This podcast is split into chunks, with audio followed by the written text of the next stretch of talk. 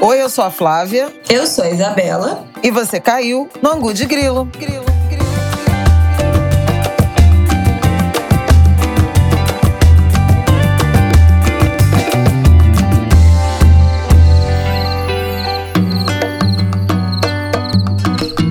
Oi, gente! Boa terça-feira, boa semana, recuperados desse carnaval, desse desfile das campeãs, dessa, das discussões da semana passada. Flávia, você está recuperada de ter desfilado em três escolas na mesma noite nesse sábado das campeãs? Não. A resposta é não. Dormi, dormi um tanto.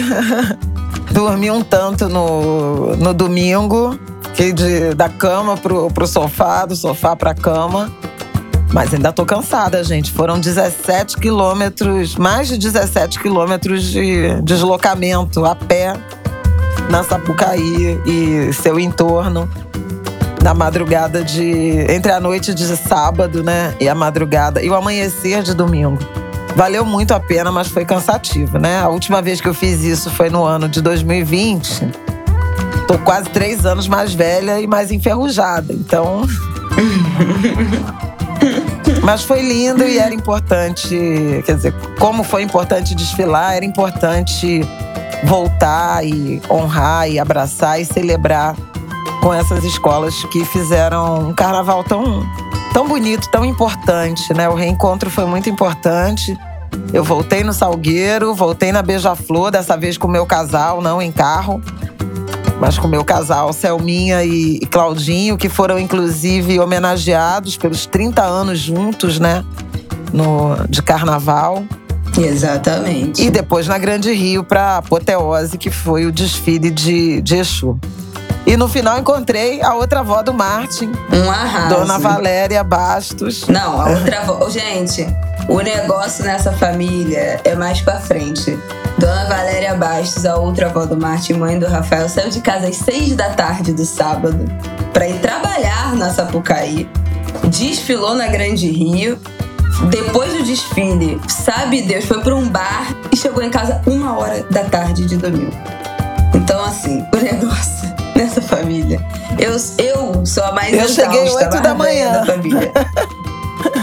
Eu cheguei 8 da não, manhã. Não, não tinha a menor condição. Ela chegou uma da tarde. Não, não dá. Então, assim, é isso. O carnaval ficou para trás. Quer dizer, agora começam as projeções né, de 2023. O assunto tá bombando no Twitter desde os campeões, acho que troca-troca das escolas. Mas a gente não vai falar sobre isso aqui hoje. É, vamos falar aqui, então, sobre os atos antidemocráticos desse domingo, 1 de maio, Dia do Trabalho.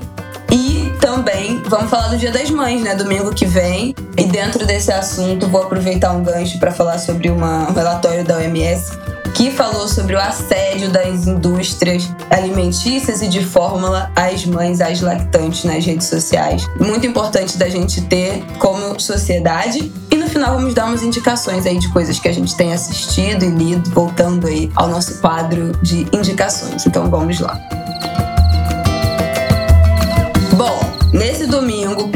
Dia do trabalhador, né? Dia do trabalhador caiu num domingo, isso deveria ser proibido. Deveria pular o dia, né? De fim de semana. E devia ser uma data obrigatoriamente para cair em dia útil. Não sei onde caiu nesse último domingo. Aqui no Rio, a gente teve uma passeata até grande, né? Um protesto relativamente grande na Zona Sul, em Copacabana. Eu acho que principalmente contra o STF, né? Foi o que eu vi de principal mote dessa, dessa passeata do, no, domingo. E em São Paulo teve um showmício. Não sei se já pode chamar de showmício, se já tá aberta essa temporada de, de, de palanque, mas foi um showmício, tiveram vários shows e teve um discurso do Lula lá em São Paulo. Ficou bem cheio, vi várias pessoas na rede repercutindo. Eu acho que ficou marcado aí por esses dois atos. Aqui no ato do Rio, Daniel Silveira, que tem sido assunto no noticiário, e foi assunto no ângulo de grilo nas últimas semanas, estava lá no meio do ato, com outras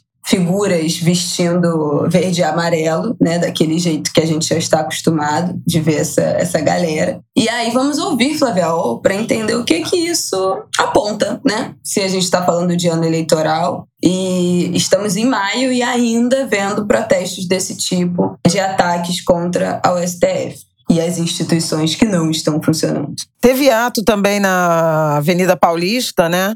Também não desprezível. Nada comparável a aquelas manifestações lá de 2020, né? É, eu acho que ao longo do tempo esses atos vêm perdendo força em termos de escala, né, de quantidade de pessoas, mas não deixa de impressionar que é, Jair Bolsonaro ainda tem bastante engajamento, né, de levar pessoas para a rua. É, a campanha oficialmente não começou, isso não deveria ser é, é, permitido, aliás, nem de um lado nem de outro, né? nem do lado do Bolsonaro, nem do lado do, do ex-presidente Lula. Mas a justiça eleitoral faz um pouquinho de vista grossa, porque fica naquele limbo entre o que, que é, é já ato de campanha ou participação em, em mobilização social. É, o Bolsonaro já está há algumas semanas, né, esgarçando aí, tensionando as relações institucionais, principalmente com o Supremo. Na semana passada, nós comentamos longamente, né, sobre o decreto de, de perdão, de, de graça, né, perdão da pena a, a Daniel Silveira. Na semana passada, na quinta-feira, houve um ato no Palácio do Planalto, é o segundo né, dessa última temporada, em menos de um mês, em que o deputado esteve presente e mais duas dezenas de parlamentares discursaram, muito também nessa direção do enfrentamento ao Supremo Tribunal Federal. Na sexta-feira foram algumas manifestações de ministros do Supremo Tribunal Federal, Alexandre de Moraes, Edson Fachin, Luiz Roberto Barroso, todos na direção de fazer defesa da democracia. Arthur Lira, que é um aliado do presidente da República, também falou sobre credibilidade do sistema eleitoral, das urnas eletrônicas, das eleições democráticas. Rodrigo Pacheco, presidente do Senado, também fez o mesmo.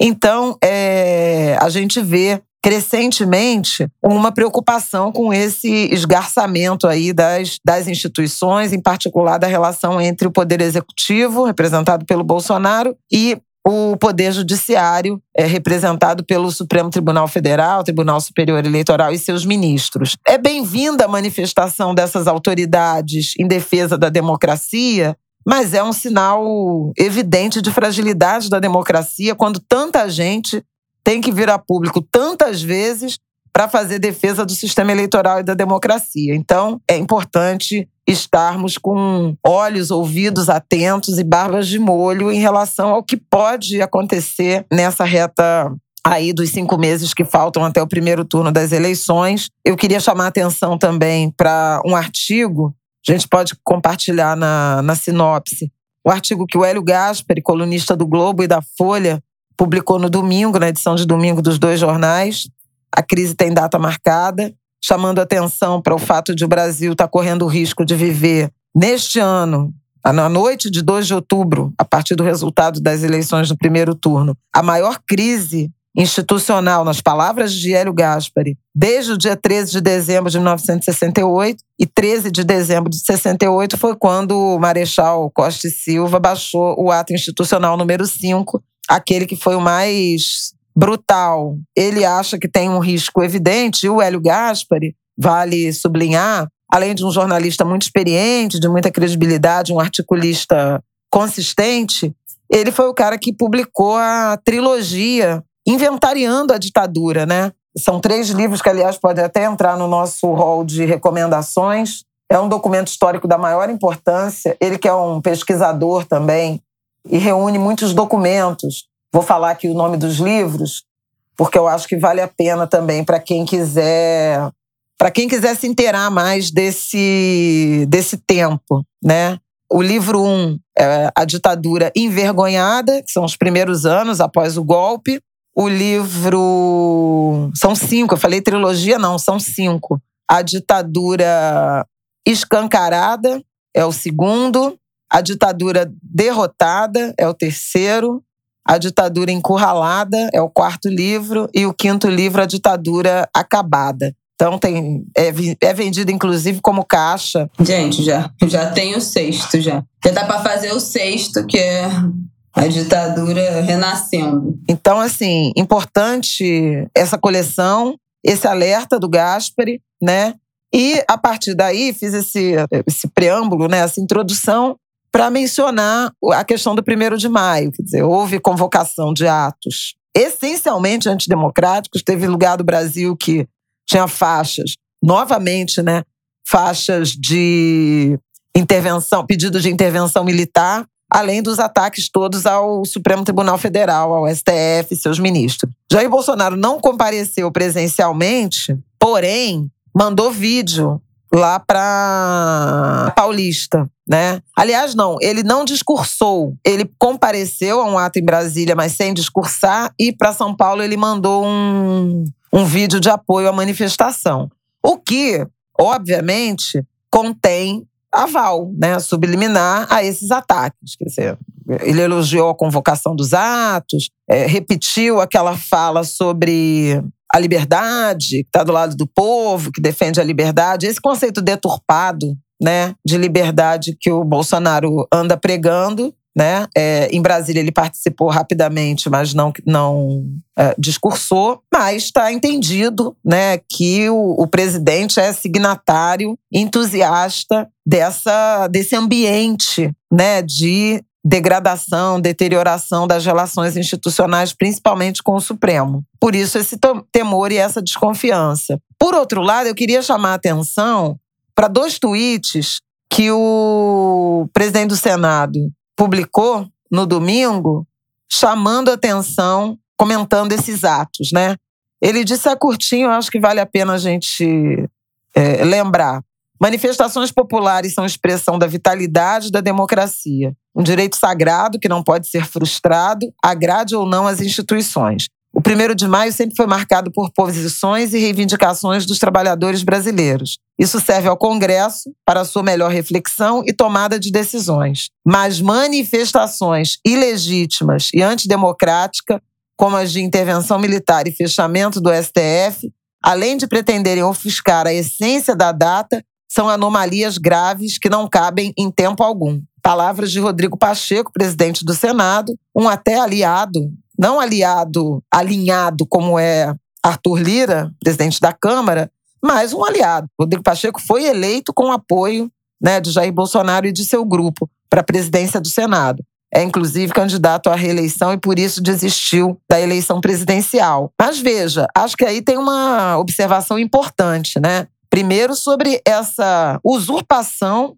do significado dos atos do 1 de maio, que sempre foi marcado por reivindicações trabalhistas, né? por uma agenda de reivindicação de bem-estar, de direitos por parte dos trabalhadores, dos sindicatos, das centrais sindicais, e isso ter sido usurpado, sequestrado por grupos políticos de extrema-direita, reivindicando intervenção militar, fazendo ataques ao STF, rasgando a Constituição. Teve ato em que as pessoas rasgaram páginas da Constituição. É uma deturpação total Ai, do sentido dessa data que interessa ao presidente e seu grupo, porque, do ponto de vista do mercado de trabalho e da situação né, do mercado laboral no Brasil, o cenário, a conjuntura não podia ser pior. Na sexta-feira, o IBGE divulgou os resultados da PNAD contínua, que é a pesquisa que analisa o mercado de trabalho, que a gente viu foi um desemprego estável, né, desde o último trimestre do ano passado,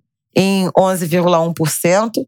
São quase 12 milhões de brasileiros desempregados, mais 40% da, da mão de obra ocupada ainda é, na informalidade, portanto, sem cobertura e sem direitos trabalhistas. É um número altíssimo, dos mais altos da história, e uma perda do vigor da geração de trabalho. Isso apareceu tanto no IBGE, que analisa emprego formal, trabalho doméstico, conta própria, é, sem carteira assinada, a perda total de, no, no número de, de, pessoas ocupadas e, portanto, de vagas beirou 500 mil é, no primeiro trimestre desse ano. E o próprio CAGED, que é aquele cadastro de demissões e admissões formais, né, com carteira assinada do Ministério do Trabalho, também mostrou uma perda de vigor. No mês de março foram gerados 136 mil empregos e em março de 2021, um ano atrás, foram 153 mil,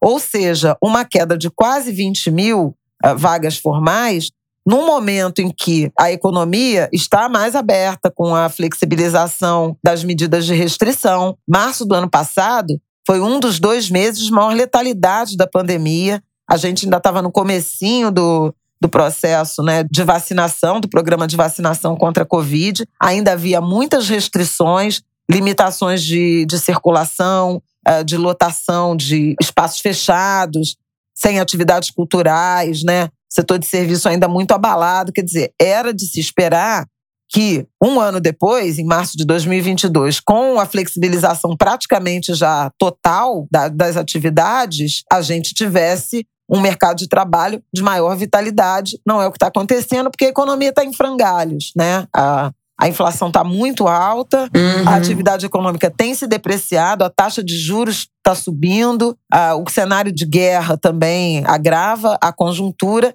Então, a gente tem um primeiro de maio com condições muito precárias no mercado de trabalho e essa agenda que deveria ser de reivindicação, de mais qualidade nos postos de trabalho, de maior número, de maior qualidade, melhor remuneração, a renda está caindo 9% é, em um ano por conta desse aumento da inflação. O que a gente viu foi essa data e o significado dessa data sendo usurpado atos golpistas. É uma loucura. A sensação é que, que o povo está anestesiado, assim. Eu não acho difícil entender, mas eu acho difícil explicar como no, no, Brasil, com a economia do jeito que está, com o empobrecimento da população, com o empobrecimento do, né, do, do, do, salário mínimo, do que do poder de compra, com a fome, ainda assim a gente não enxerga, não vê, não existe manifestação em que esse povo, em que essa galera que que está de fato sofrendo com, com um valor de salário mínimo, que tá que não consegue, que já tem que substituir ou deixar de comer por causa do, da inflação dos alimentos, essas pessoas não vão, essas pessoas não se manifestam. Quem a gente vê nessas manifestações, seja pró-governo, contra-governo, seja na, na, no showmício do Lula, seja em manifestação contra o STF, seja nos atos que, que tiveram, do, né, os pequenos atos do Dia do Trabalhador, não é a galera que necessariamente ganha um salário mínimo, tá passando fome, tá tendo que priorizar escolher o que comer, tá tendo que mudar a lista de compras. E aí eu fico muito. Não é surpresa a palavra, mas é, é eternamente impressionada de como o Brasil foi um país que tem muito sucesso nesses pequenos crimes, nesses grandes crimes, na verdade, que a gente fala que é o racismo, que é o crime perfeito, mas a batalha de luta de, de classe aqui também é o crime perfeito. A população voltou para a miséria, as pessoas não têm o que comer, um botijão de gás é 10% do salário mínimo e ninguém quebra nada, e ninguém se manifesta. Outro dia teve aqui no, no Rio um, um, supermercado foi saqueado. Eu acho que foi a primeira, assim, o primeiro ato que eu vi, assim, de desespero nesses tempos, né? Mesmo durante a pandemia, as pessoas sobrevivendo com, com auxílio emergencial, as pessoas com, passando fome. E a, gente, e a nossa população é completamente anestesiada, né? Pela forma como a gente foi educado. A gente não acredita em manifestação do povo. A gente não acredita num, de que o povo é capaz de, de pautar, de encurralar o governo. A gente não acredita nisso. A gente não acredita que a eleição é capaz de, de melhorar ou piorar o país, né? O que diz a, a maior parte da população? Ah, é tudo igual. É tudo igual né? 30% de abstenção, as pessoas não vão votar, não precisa votar. Né? O voto é obrigatório, mas ninguém, ninguém vê necessidade, é tudo a mesma coisa, esses caras são tudo farinha do mesmo saco. Então, é um nível de, de desesperança com, com os governos, com uma, uma possível mudança através do clamor popular, uma anestesia completa, uma, uma apatia social, assim, que é é muito chocante. Eu não canso de me surpreender, a gente fica sempre, né? Meu Deus, o que mais falta acontecer para para todo mundo ir para a rua, o que mais falta acontecer para as pessoas que estão sendo as mais prejudicadas se rebelarem. Mas é uma sensação assim, de eu acho que é uma impotência tão profunda e é uma anestesia tão profunda que vai agravando, né? Não tem um, não tem um freio. E ontem tava viralizou no Twitter a imagem do primeiro de, de maio na, na França, que sei lá, já tinha uns troços pegando fogo lá. E a gente sempre fica nessa, né? A gente já fez essa comparação aqui, essa comparação não é uma comparação. É, não, não é simétrica, né? Porque a gente sabe que as forças policiais brasileiras não tem, não se comparam com nenhuma outra do mundo e o Brasil tem um tesão no patrimônio, é, um, é uma força policial que existe para proteger o patrimônio o bem né, imóvel, então é isso, não pode quebrar vidraça, não pode incendiar carro, é uma força policial que existe para proteger esses bens não nem, nem de longe proteger os direitos das pessoas, mas é muito sintomático assim, de um povo que foi educado para ser submisso, para aceitar todas as condições, para não acreditar no, na democracia, para não acreditar no voto, para não acreditar nas instituições que deveriam nos proteger e é um desamparo total. Eu acho que são símbolos, isso para mim simboliza muito o que o nosso, o nosso povo brasileiro, quanto a gente se sente desamparado. Né, como população, como não adianta, a, a sensação que eu tenho é essa, não adianta a gente gritar, não adianta a gente se manifestar, não adianta a gente reclamar, porque nada vai mudar. Quem acreditar ainda ou quem for votar, pelo menos obrigado, cabe a gente simplesmente torcer e ser otimista para que os governos que vão entrando melhorem alguma coisa. Mas é muito triste como a gente acaba num, num lugar de muita passividade, com essas tantas violações que são sistematicamente feitas pra, na nossa população. É, tem várias questões tem várias questões para isso, né? Primeiro, essa crise mesmo muito aguda, em que as pessoas têm que, popularmente dizendo, vender o almoço para comprar o jantar. Muita precarização e é muito difícil essa articulação. É, é isso, é uma anestesia, não tem. Como é que você vai pensar em se, em se, em se manifestar, em se articular, se você não tem o que comer, entendeu? Se você tem que escolher se você vai almoçar ou se você vai jantar no dia. Como é que você vai se encaminhar para uma manifestação se você não tem dinheiro para pagar uma passagem? No limite, ah, não, beleza, vou lá me manifestar. Não tenho como pagar seis reais numa passagem de metrô, que aqui no Rio de Janeiro custa cinquenta o metrô em linha reta, ou quatro reais numa passagem de ônibus. Para cruzar a cidade, eu preciso trabalhar. Então, assim, é, é, uma, é uma sociedade fundada numa lógica que de, de vários pontos corta a possibilidade de mobilização popular. Então, né, as pessoas são colocadas em extremos para elas não se comunicarem, para elas não terem dinheiro, para elas não terem cabeça, para elas não terem saúde, para elas não terem capacidade de mobilização, de pensar nisso. E, e isso é uma, uma foi construído muito perfeitamente, né? Uma sociedade fundada, muito bem fundada, para desmobilizar a população. E deu certo, né? Deu, deu muito certo, infelizmente. É, falta letramento né, político. Inclusive, essa falta de formação, de, de massa crítica, né, de educação mesmo da, da, população, interessa muito a esses grupos e tem feito muito bem a esses claro. grupos, porque a partir daí você vê muito claramente a, a, a deturpação de conceitos como liberdade, liberdade de expressão, família. Eles se apropriam de, alguma, de alguns conceitos é, deturpam o significado deles e se beneficiam disso. A, a, defesa que Bolsonaro e seu grupo fazem da, do, do, que significa liberdade ou liberdade de expressão é uma deturpação da ideia de liberdade que é vendida como um direito absoluto e o direito de agredir, de injuriar, de ofender, né? Quando não passa minimamente perto disso, o conceito de direitos humanos completamente deturpado, criminalizado, né? Os movimentos é, de minorias também criminalizados, taxados de identitários, enquanto se patrocina um extermínio, como o que está acontecendo em aldeias indígenas. Na semana uhum. passada foi uma semana de luto, né?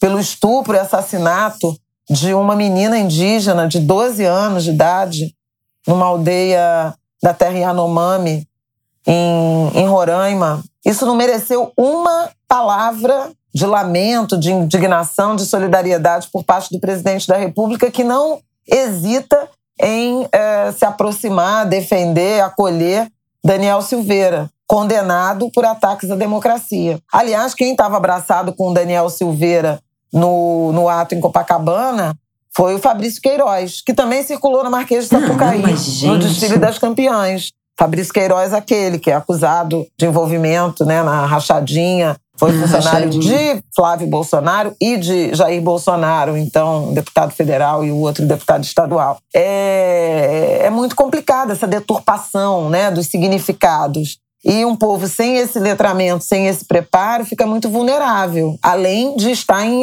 aguda vulnerabilidade. Vamos ver, mas são alertas, né? São sinais que estão sendo apresentados e que precisam de uma compreensão e resposta, né?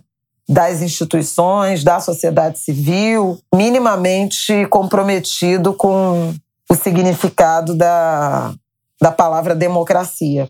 Também vamos indicar aqui o artigo do Silvio Almeida, professor Silvio Almeida, na Folha, falando de uma sociedade refém do medo né, e da participação dos militares. Foi algo que eu acho que a gente falou também, comentou um pouco na semana passada. O artigo do Silvio está tá muito, muito interessante, muito forte e, e vale a pena também ser compartilhado e lido. Bom, vamos para o nosso próximo tópico. Vou falar um pouco do Dia das Mães. Vamos, tá chegando. Então vamos lá.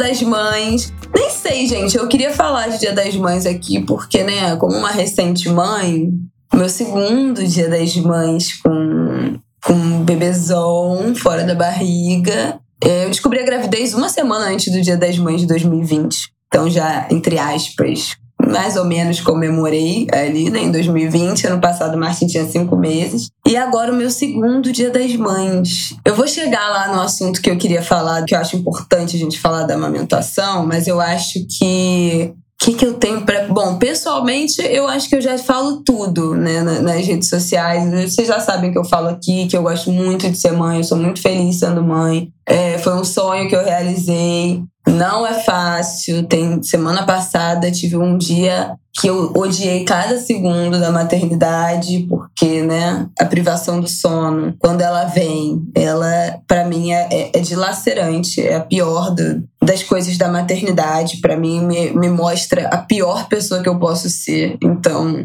também é muito difícil, também é muito angustiante. E eu acho que nesse Dia das Mães, a gente falou recentemente sobre o, o, bar lá em São Paulo, né, que proibiu a entrada das mães. Na semana, tem umas três semanas que o Boticário fez uma campanha nas redes sociais que foi bastante criticada por muitas mães, porque eram fotos, né, dessas mulheres carregando um papelzinho escrito culpada. E aí na legenda elas falando sobre o que é, elas seriam culpadas como mães. Então, ah, eu sou culpada, me sinto culpada, eu fui culpada, julgada por outras mães. Na verdade, não era nem culpada a palavra que eles deveriam ter colocado, era julgada.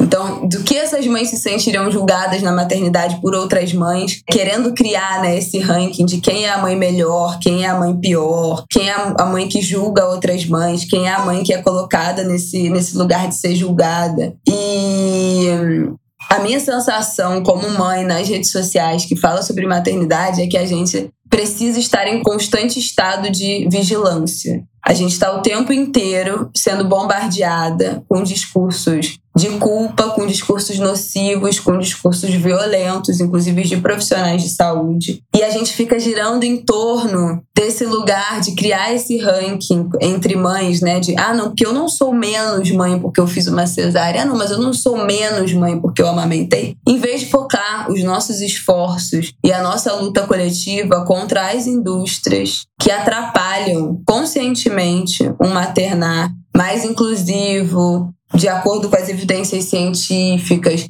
de acordo com o que recomenda a OMS. Então eu acho que eu chego nesse Dia das Mães um pouco cansada desse ambiente de disputa, que a gente está disputando com as pessoas erradas, sabe assim? Não me interessa brigar com uma mãe ou debater com uma mãe ou quando eu falo de amamentação, eu receber mensagens de mães falando: ah, mas eu pessoalmente não consegui amamentar. Mulheres se justificando. Se eu não estou falando do indivíduo, se eu estou falando do coletivo e de indústrias milionárias, que eu acho que é isso que, a, que, que esse relatório da OMS que eu acho que vale citar aqui. A OMS soltou um relatório na semana passada. O nome do relatório é O Escopo e o Impacto das Estratégias de Marketing Digital da promoção de substitutos de leite materno. Então, uma pesquisa que fala sobre essa promoção e venda de produtos que competem com aleitamento materno, como fórmulas infantis e mamadeiras. Eles falam que em alguns países, 8 em cada 10 mulheres que viram conteúdo promocional desses produtos tiveram acesso a essas publicidades na internet. E aí, eu tenho algumas coisas para falar sobre isso.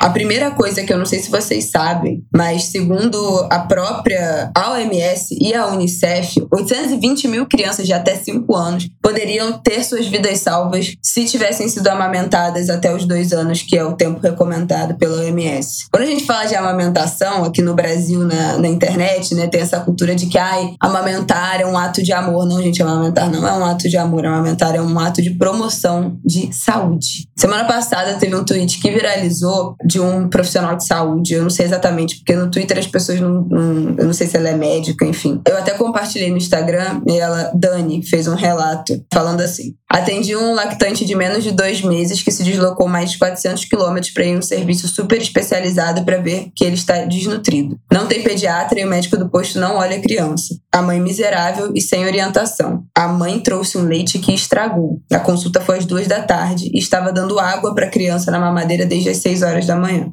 vontade de chorar. Foi acolhida, orientada, lactente foi alimentado, foi feito relatório para o Centro né, de, de Assistência Social e solicitado atendimento na pediatria regional e fórmula. Então, quando a gente fala que aumentar é um ato de promoção de saúde, a gente está falando que milhares de crianças morrem de desnutrição porque as pessoas não têm, as famílias não têm dinheiro para comprar fórmula. Uma lata de fórmula custa 80 reais.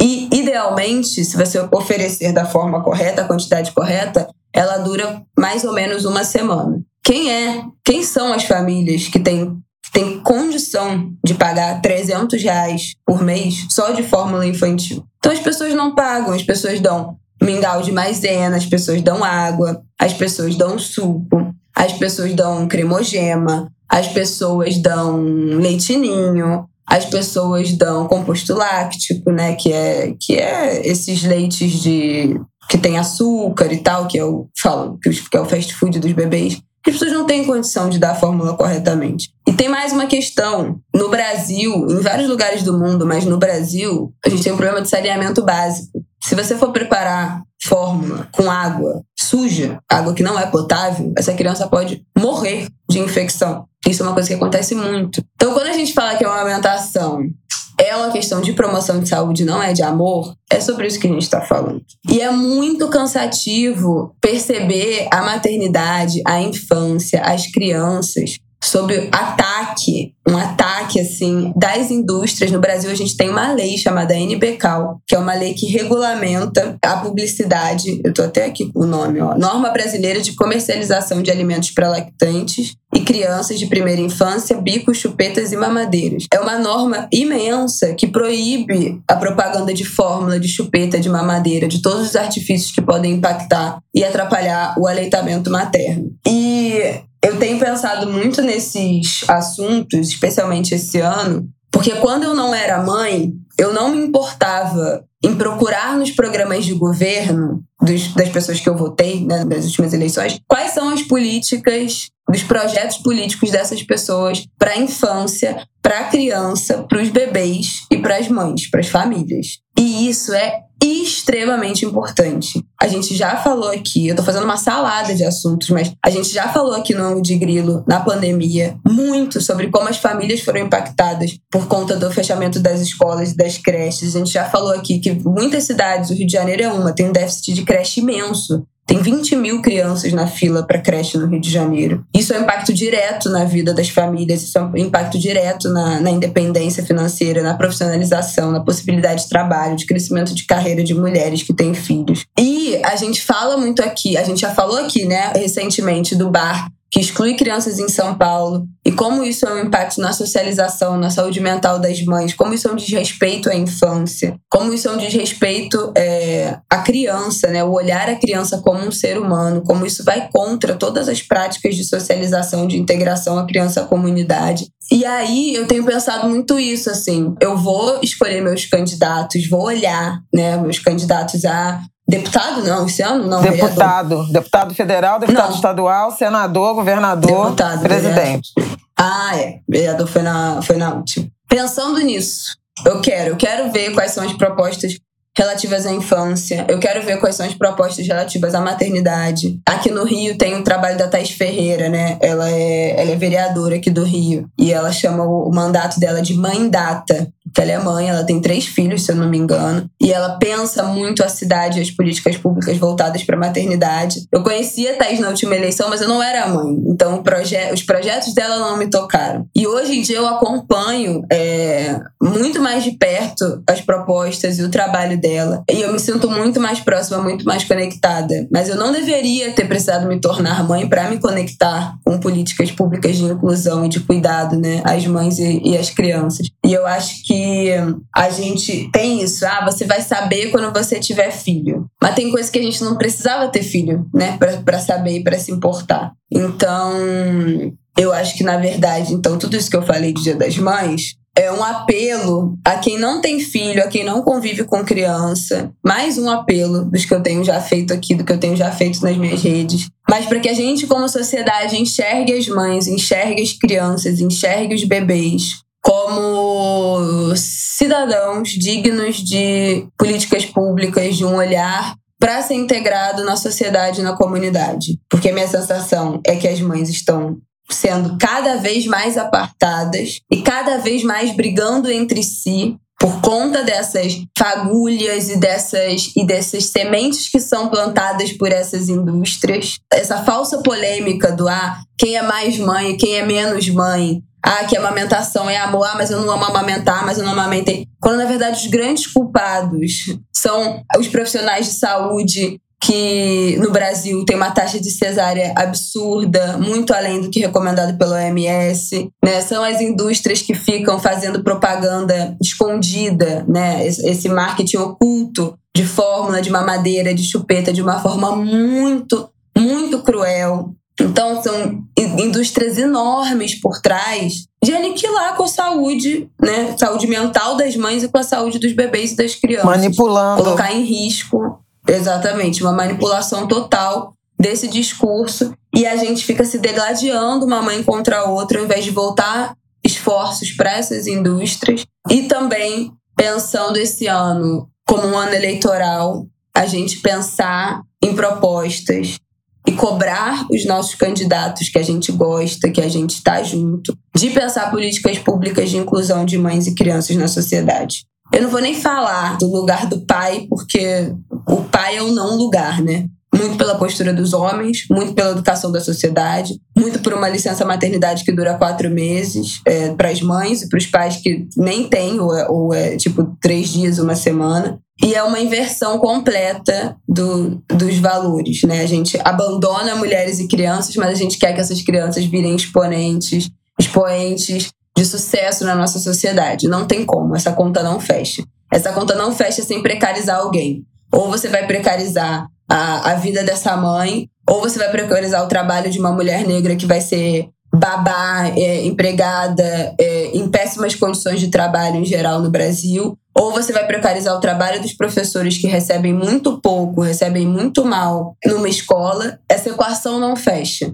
Né? Então, a gente está num, num, eu acho que num momento chave da sociedade em que esses assuntos estão sendo muito debatidos nas redes, em que a gente tem alcançado muito mais gente. A gente viveu um governo terrível, mas a gente tem uma possibilidade aí, né? Estamos vislumbrando uma melhora mas para pensar esse presente de mães e crianças, pensar o Dia das Mães sobre uma ótica de, de construção de um futuro que resguarde a saúde das crianças, dos bebês e das mulheres, eu acho que a gente precisa pensar política pública. Não é só conversar na internet, não é só conscientizar as mães. A gente precisa pensar e construir políticas públicas para salvaguardar a vida dessas pessoas que simplesmente sustentam o Brasil, né? As mães chefes de família. Aí falei um monte de coisa, um monte de assunto, de um de um lado do outro, mas enfim, votem certo em outubro. Particularmente importante esse trecho de vincular né, essa agenda e essas necessidades às escolhas políticas da eleição próxima desse ano. Não tem como a gente, nesse momento, com esse grau de, de debate, com essa consciência da, da falta de representatividade, não uh, fazer esse cruzamento. E veja, não se trata de fazer escolhas de candidatos eh, relacionados a agendas chamadas identitárias. Essa agenda é do Brasil, gente. Claro. A agenda de melhorar a saúde das crianças, melhorar a vida das mães, a rotina, uma rotina é, de saúde, de cuidado, partilhada com a sociedade, com os formuladores de política pública, com os profissionais de saúde, da educação. Essa é uma agenda que não diz respeito somente às mulheres que são mães, diz respeito ao país, né? A, a cidadania que a gente quer formar, ao quanto a gente está disposto a dedicar do orçamento público a reparar problemas em vez de prevenir problemas. É uma reivindicação e uma reflexão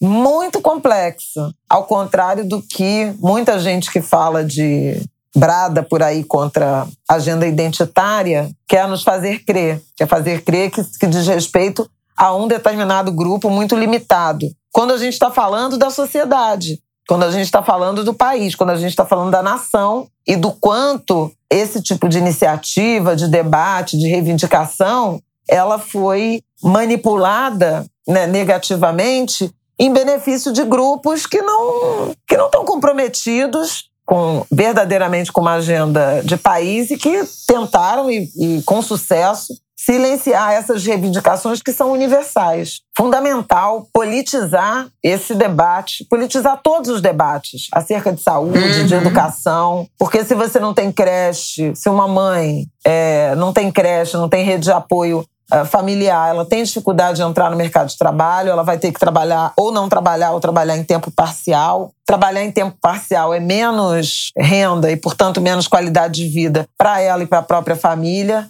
Não trabalhar gera uma dependência financeira de outros membros da família, marido, por exemplo, que em muitos casos resvala ou avaliza ou permite os abusos, a violência doméstica. Hum. O desenvolvimento das crianças também fica comprometido quando você não tem um retorno, um investimento em educação que te permita retorno, massa crítica, capital humano e, portanto, melhor inserção no mercado de trabalho no futuro. Então você só condena né, uma parcela muito numerosa da população à pobreza, à miséria, à precariedade. Parece que é uma coisinha aqui, um detalhezinho aqui, mas na verdade está se relacionando não, não é, são com um arco né, de reivindicações e de necessidades da nossa sociedade. Falando embora votar, não, só fazer um parêntese. A Juliana, que a gente já citou aqui, que já participou do Angu Juliana Gomes do Comida Saudável para Todos, ela, o bebê dela nasceu e, enfim, ele tá, ele tá um mês na UTI e ela tá no hospital do SUS, lá em Santa Catarina.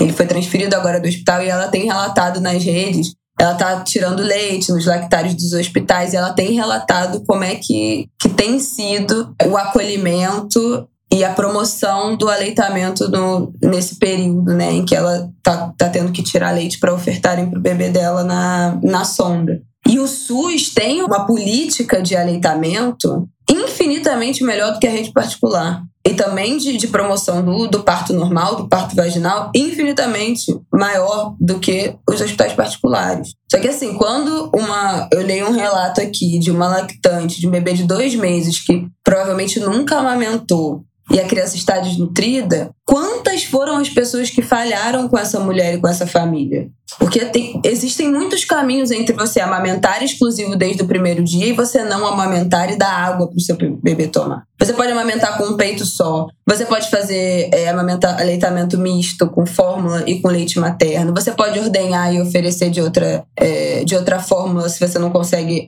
é, botar o bebê no peito. Você pode estar cadastrado num banco de leite. Tem tantas camadas que o nosso sistema de saúde e as recomendações da OMS promovem para a gente pensar, em primeiro lugar, a saúde da criança, e todas essas são sistematicamente desrespeitadas, e o debate é passado como: ah, não, eu sou mais mãe ou eu sou menos mãe porque eu consegui ou não amamentar. Isso não é relevante. O individual não é relevante. O que está nas redes sociais não é relevante.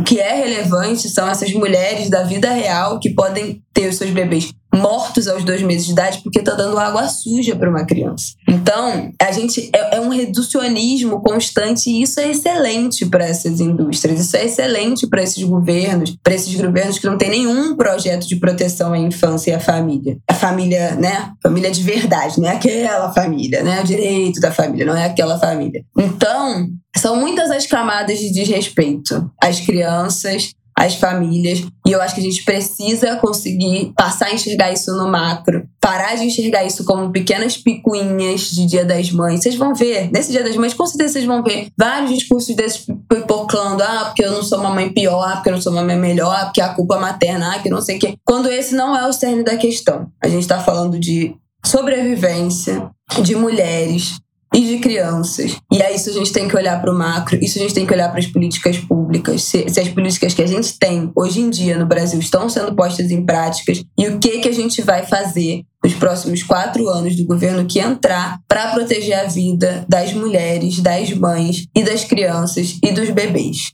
Se você quiser votar num candidato homem de esquerda, não sei o que, não, não, porque é o cara que você gosta, esse cara também tem responsabilidade em pautar a infância e a família. Ele tendo filho, ele não tendo filho. Isso é um problema de todos nós e são soluções que todos nós devemos é, contemplar como enfim, candidatos e como sociedade civil. Então, cobre do seu candidato, não importa se é mulher, não importa se tem filho, não importa se tem sobrinho, não importa se é mãe, se é pai. Todo mundo tem que ter no seu programa de governo uma parte pensando em infância, pensando família.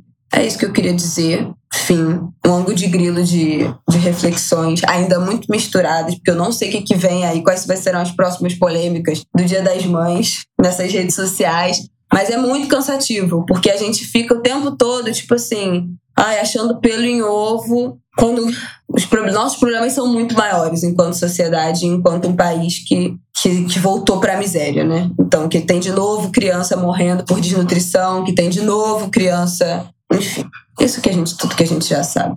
Nossa, feliz Dia das Mães, né? Se possível for, né? Nossa, pois é. Depois disso. Se der pra ser feliz. um beijo a todas as Pelo mães. Pelo menos no domingo 8, quero dizer da minha alegria com a maternidade ou com a maternagem. Ai. E, sobretudo, com a maternidade agora. Você que é mãe duas vezes. É. Eu tô querendo tirar uma folga no Dia das Mães, gente. Eu quero.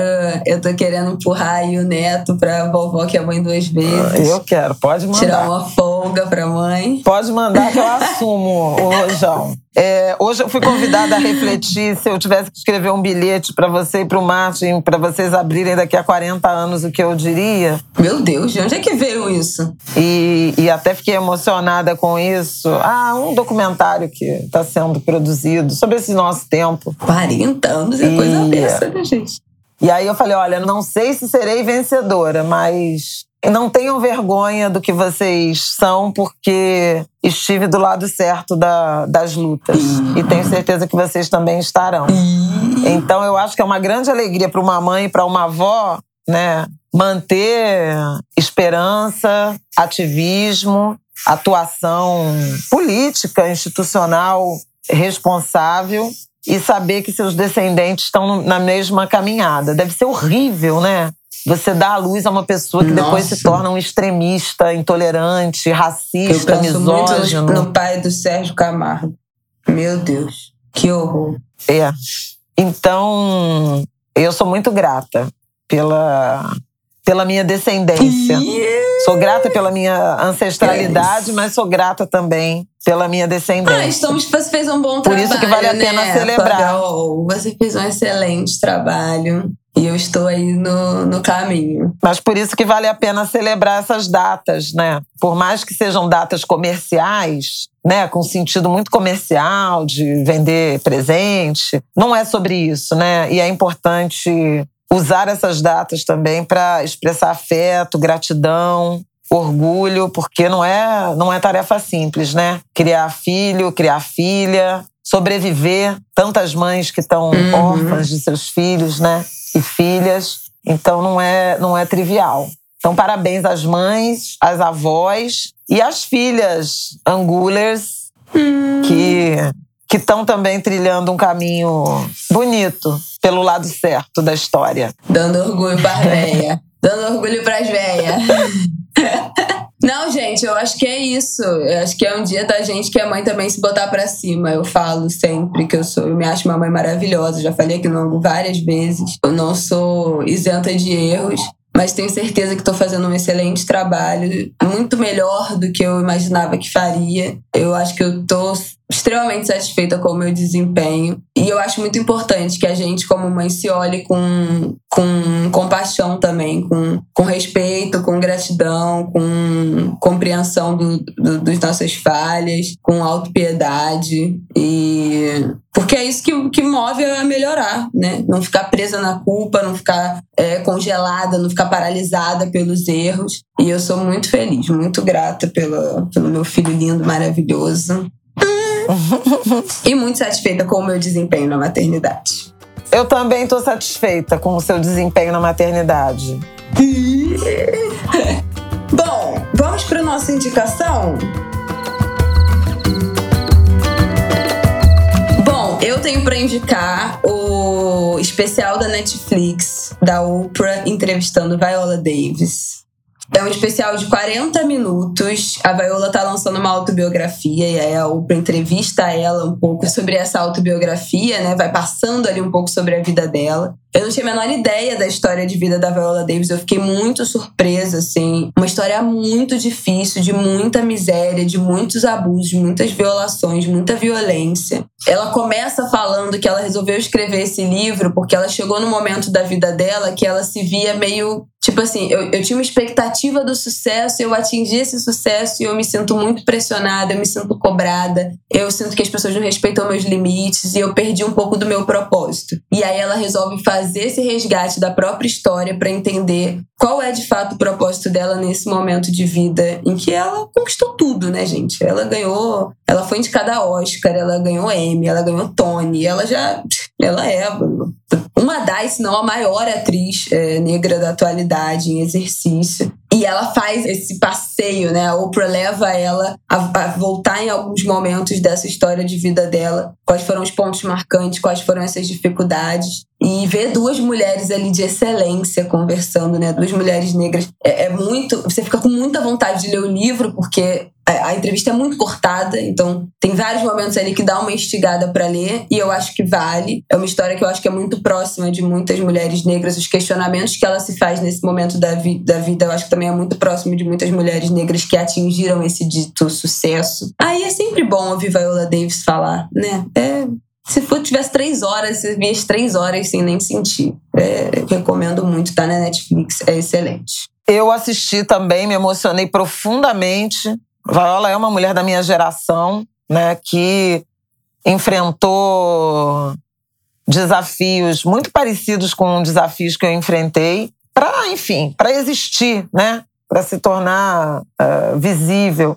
Em vários momentos a, a fala, né, o, o, depoimento dela me alcançou muito, né, inclusive nessa percepção que as pessoas têm de sucesso né? As pessoas de fora veem de sucesso e como a gente se sente, é, ora pressionada, ora farsante, né? Ora incapaz, ora infeliz, ora amedrontada. Ela fala muito disso. De relações complexas com, com homens, né? De, de experiências de abuso, de maus tratos, além da, da pobreza, da fome que ela, que ela conta ter passado de a trajetória com propósito, de como ela usou o trabalho né, e personagens para fazer, para exercitar o próprio autoconhecimento. É muito, muito bonito. E como ela se apresenta também como uma mulher de fé, de um jeito diferente, obviamente, do meu.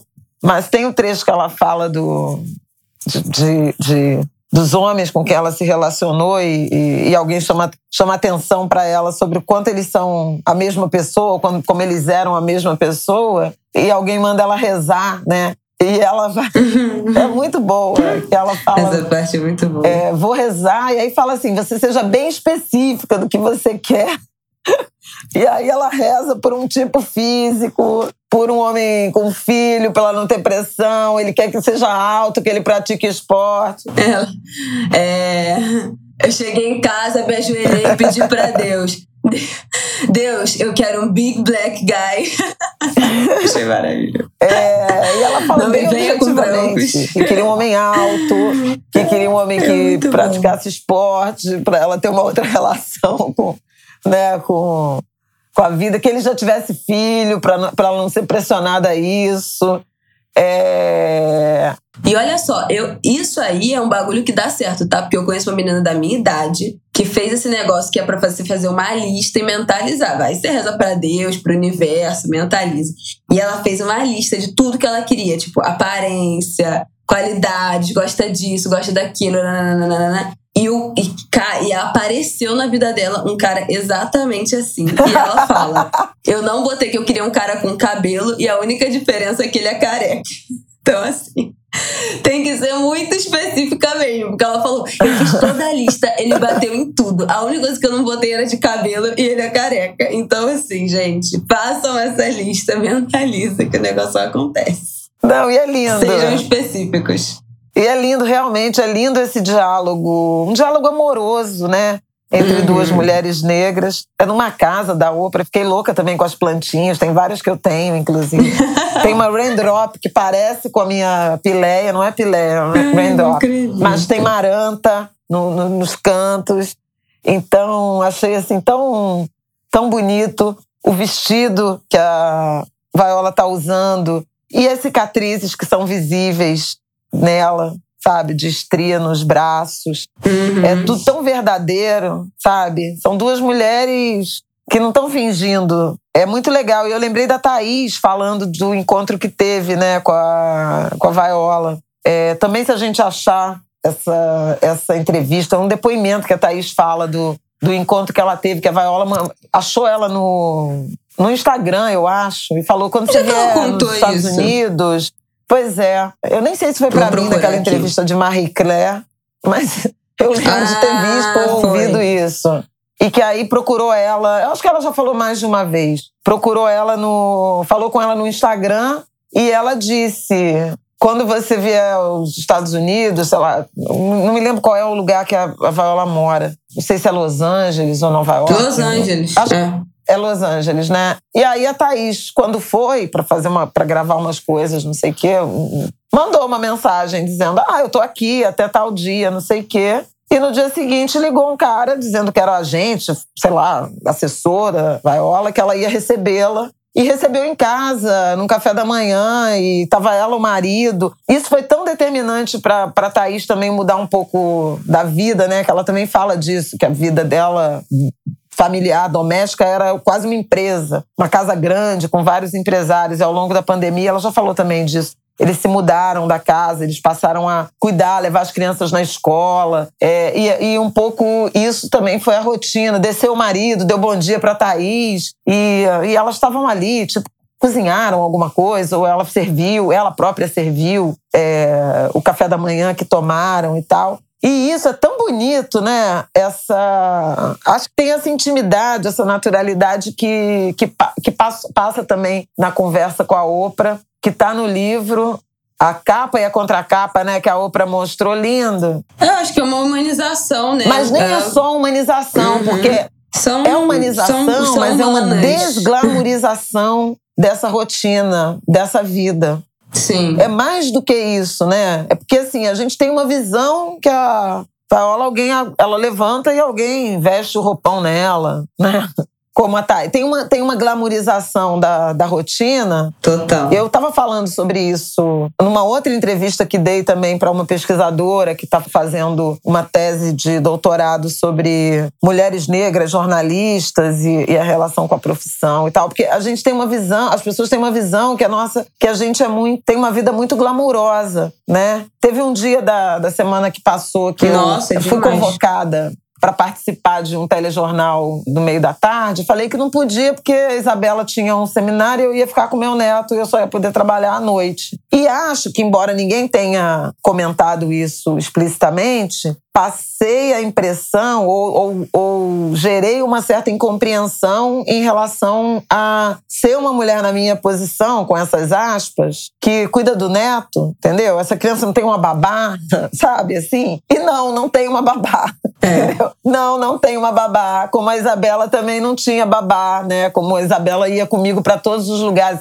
Vamos voltar para o debate político sobre a questão de, de acolhimento às mães e às mulheres. Porque eu também não tinha babá, não tinha folguista, levava a Isabela para onde pudesse levar a Isabela, onde achasse que devia levar a Isabela, e se não pudesse, não saía. Então, assim, é, é sobre isso. Quer dizer, não estou aqui fazendo julgamento, que tem gente que eventualmente precisa mesmo de uma babá, de uma pessoa que fique, porque precisa trabalhar, precisa fazer o trabalho remunerado em longas jornadas. Então não é sobre isso, mas é que eventualmente as escolhas familiares da gente são outras. E são de não ter babá e uma avó ajudar, uma tia ajudar, uma outra avó ajudar. E tudo bem, sabe? E tudo bem. É, mas dentro disso que você falou, já fui perguntada, que eu falei, ah, mas, é, ah, mas você não tem babá? Eu falei, não, não tenho.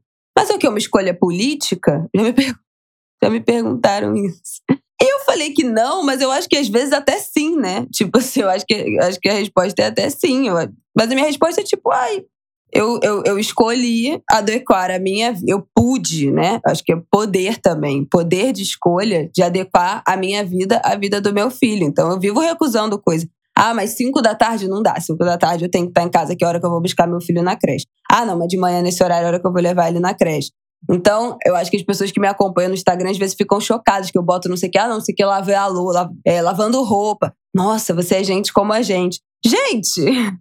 Eu, eu não vou nem dizer que ah, eu gostaria de viver nesse mundo encantado em que todo mundo fizesse tudo para mim o tempo todo, porque eu não gosto disso, eu não gosto dessa dissociação da realidade, de você, de você viver uma, uma, uma realidade paralela que não é verossímil com, né, com, você não ter noção, você não ter, você perder essa, essa noção do que é a realidade, de você ser responsável pela sua casa, pelo seu filho. Eu não quero viver nisso. Eu tô, tô, tô, tô bem desse lado. Foi uma, foi uma escolha. Mas eu acho muito doido mesmo como tem essa glamorização. E quando você, nessa conversa, você vê a, você vê a história, a trajetória de vida da Viola e a forma como ela começa, do tipo, cara, eu cheguei aqui nesse momento e eu não tô feliz, entendeu? Tipo assim, cheguei nesse momento no meio da pandemia, avaliando tudo isso e eu achei que atingir o sucesso me traria o propósito e a felicidade, mas não é exatamente sobre isso. Então, ver essas duas mulheres conversando foi ótimo. Recomendo muito. E você tem mais alguma coisa para indicar aí? Eu tenho. É, eu tenho. Saiu livro novo da minha querida Eliana Alves Cruz, chama Solitária. E é engraçado, porque é, tem a ver com essa questão do trabalho doméstico. Até semana então, que vem. Até se junta um pouco no que a gente está falando. Eu ainda não li, vou começar a ler. Agora que eu entreguei todos os prefácios uhum. que eu devia, não vou mais aceitar nenhum. Vou começar a. Vou resgatar o meu prazer para. É, mas não, mas vou. Porque eu estou muito cansada de ler com essa. Já falei isso aqui, né? De ler com essa obrigação de escrever alguma coisa inteligente, ler por obrigação. Eu quero resgatar o meu prazer com a literatura e vou começar pela Eliana, que eu amo os livros dela, já falei várias vezes aqui. Depois até a gente pode pedir a ela algum comentário, deixa eu ler, que eu acho que vale, vai valer a pena a gente ter uma, um diálogo com ela sobre isso, então recomendo. E ontem, domingo, né, eu vi um, terminei de ver um documentário com Aidan, bem interessante, Cuba e o Cameraman, tá na Netflix. Para quem se interessa pelo por Cuba, por essas reflexões, é um pouco americanófilo, claro, porque o cara é um cameraman americano, mas ele é, desenvolve uma obsessão por Cuba e ele visita dezenas de vezes a ilha ao longo de 30 e poucos anos, de, de 1974 a 2016. E ele vai visitando, tentando reencontrar os mesmos personagens. Então ele acompanha a vida de várias famílias, né? Incluindo Fidel Castro, que dá uma entrevista com ele lá no primeiro episódio, que ele encontra em alguns momentos e encontra no fim da vida. Fidel, pouco antes de. meses antes de morrer. É muito interessante o documentário, em que pese, assim, em alguns momentos, fica aquela coisa, ah, mas. Uhum. Você não. Às vezes é condescendente e às vezes é. Ai, como é que eu vou dizer? Pretencioso em relação à, à, vida nos Estados Unidos. Mas vale a pena ser visto. E é interessante, quando ele vai nos anos 70, ele é de Nova York, aí ele traça um paralelo na agenda política de Nova York, que não tem uhum. assistência à saúde, que está com dificuldade de habitação e, e de acesso à educação. E, e ele vai para Cuba, que eu acho que é quando ele vai pela primeira vez, e vê todas as crianças na escola, tinha um serviço de saúde é, universal e gratuito, a moradia, que você paga valores módicos e tal. Mas, claro, que é uma época em que Cuba recebia muito dinheiro da antiga União Soviética. Então, tinha, uma, tinha condições financeiras. Vou botar né? aqui na nossa sinopse já. E depois a, a, crise dos anos 90, que é uh, avassaladora. Enfim, muito interessante o documentário.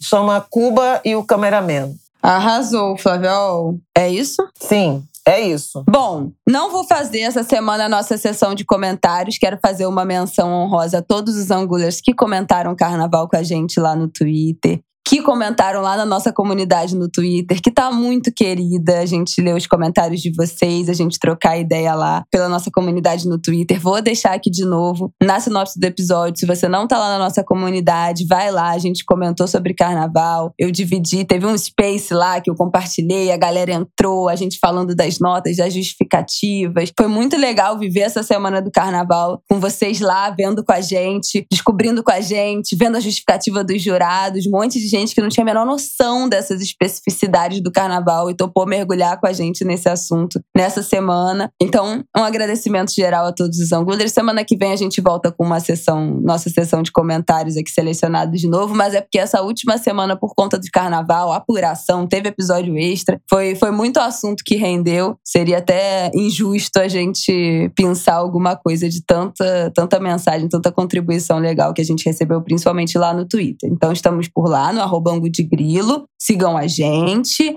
É, entre na nossa comunidade, de novo, vai estar tá aqui na sinopse. E semana que vem a gente volta, não é isso? Semana que vem voltamos. Então tá bom. Boa semana para vocês. Essa semana não terá é, edição extraordinária. Não, pelo amor de Deus. É uma vez no ano, é só no carnaval. Obrigada, Depois Angulers. esqueçam a gente. ah, quero agradecer também ah, as Angulers todas que me acharam na Sapucaí. Foi Gente, incrível, assim. Muitas doses de afeto, de. sei lá, de, de, de, carinho, sabe? Por esse podcast, por mim, pela Isabela, pelo próprio Martin. Teve gente falando que são Martiners. Maravilhoso. Foi muito bacana, agradeço muitíssimo assim o, o carinho de, de todas, principalmente mulheres agradeço muitíssimo. Então é isso, queridos. Muito obrigada. Até semana que vem. Bom fim de semana para vocês. Um beijo. Beijo, beijo.